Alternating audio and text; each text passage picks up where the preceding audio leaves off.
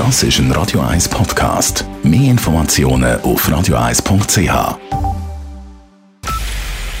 Es ist 9 Uhr. Radio 1, der Tag in 3 Minuten. Mit dem Alles Kral. Die Experten des Bundes schätzen die aktuelle Corona-Lage mit den sinkenden Fallzahlen zwar positiv ein, sie erwarten aber einen Anstieg der Fälle mit den ansteckenden Mutationen. Während sich die Ansteckungen mit den bekannten Virusstämmen alle vier Wochen halbieren, verdoppeln sich die Infektionen mit der ansteckenderen britischen Variante alle zehn Tage. Darum müssen die Bemühungen eher noch verstärkt werden, hieß es heute vor den Medien. So sei auch die Mobilität der Menschen in der Schweiz immer noch zu hoch. Das BAG meldet zudem, dass erstmals die brasilianische Variante des Coronavirus in der Schweiz nachgewiesen wurde. Mit ihr könne man sich gemäß den Erkenntnissen auch dann anstecken, wenn man Covid-19 bereits durchgemacht habe. Die Umsetzung der neuen Einreisebestimmungen an der Schweizer Grenze funktioniert gemäß der eidgenössischen Zollverwaltung bisher ohne größere Probleme. Seit gestern gelten verschärfte Regeln für alle Einreisenden. Am ersten Tag seien keine wesentlichen Probleme aufgetreten, sagte Christian Bock, Direktor der eidgenössischen Zollverwaltung. Einigen Personen seien die neuen Regeln aber nicht bewusst gewesen. Wir hatten 217 Fälle, wo die Kontaktdaten nicht angegeben wurden. 26 Fälle, wo kein PCR-Test vorgewiesen werden konnte. Und in 25 Fällen haben wir den Gesundheitsbehörden Meldung erstattet.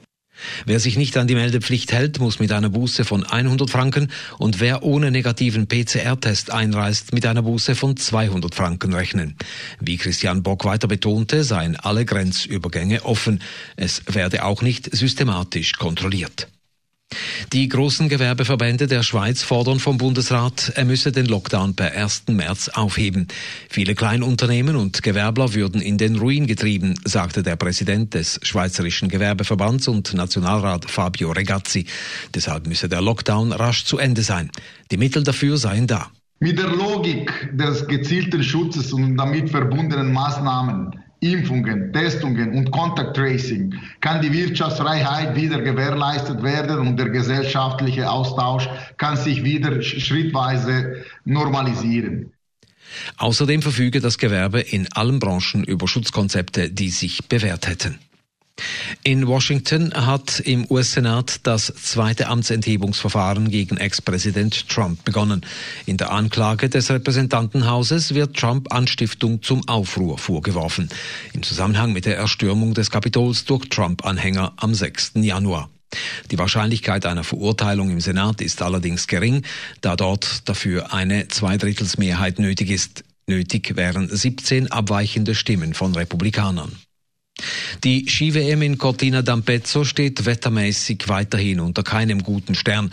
Nach der Absage der Frauenkombination gestern wegen zu viel Neuschnee verhinderte heute Nachmittag Nebel auf Teilen der Strecke, den Super-G der Damen. Ebenfalls bereits abgesagt ist wegen schlechter Wetterprognosen die Kombination der Männer von morgen. Sie wurde auf den Montag verschoben. Die ersten Medaillen sollen in Cortina am Donnerstag übergeben werden bei den Super-Gs der Frauen und der Männer. Radio 1 Wetter.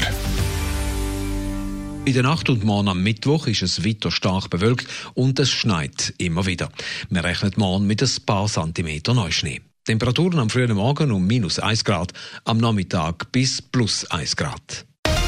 Das war der Tag in drei Minuten.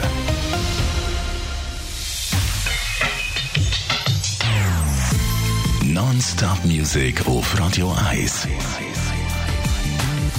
Die besten Songs von allen Zeiten. Non-Stop.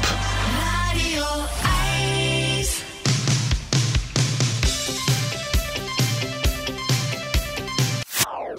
Das ist ein Radio 1 Podcast. Mehr Informationen auf radio1.ch.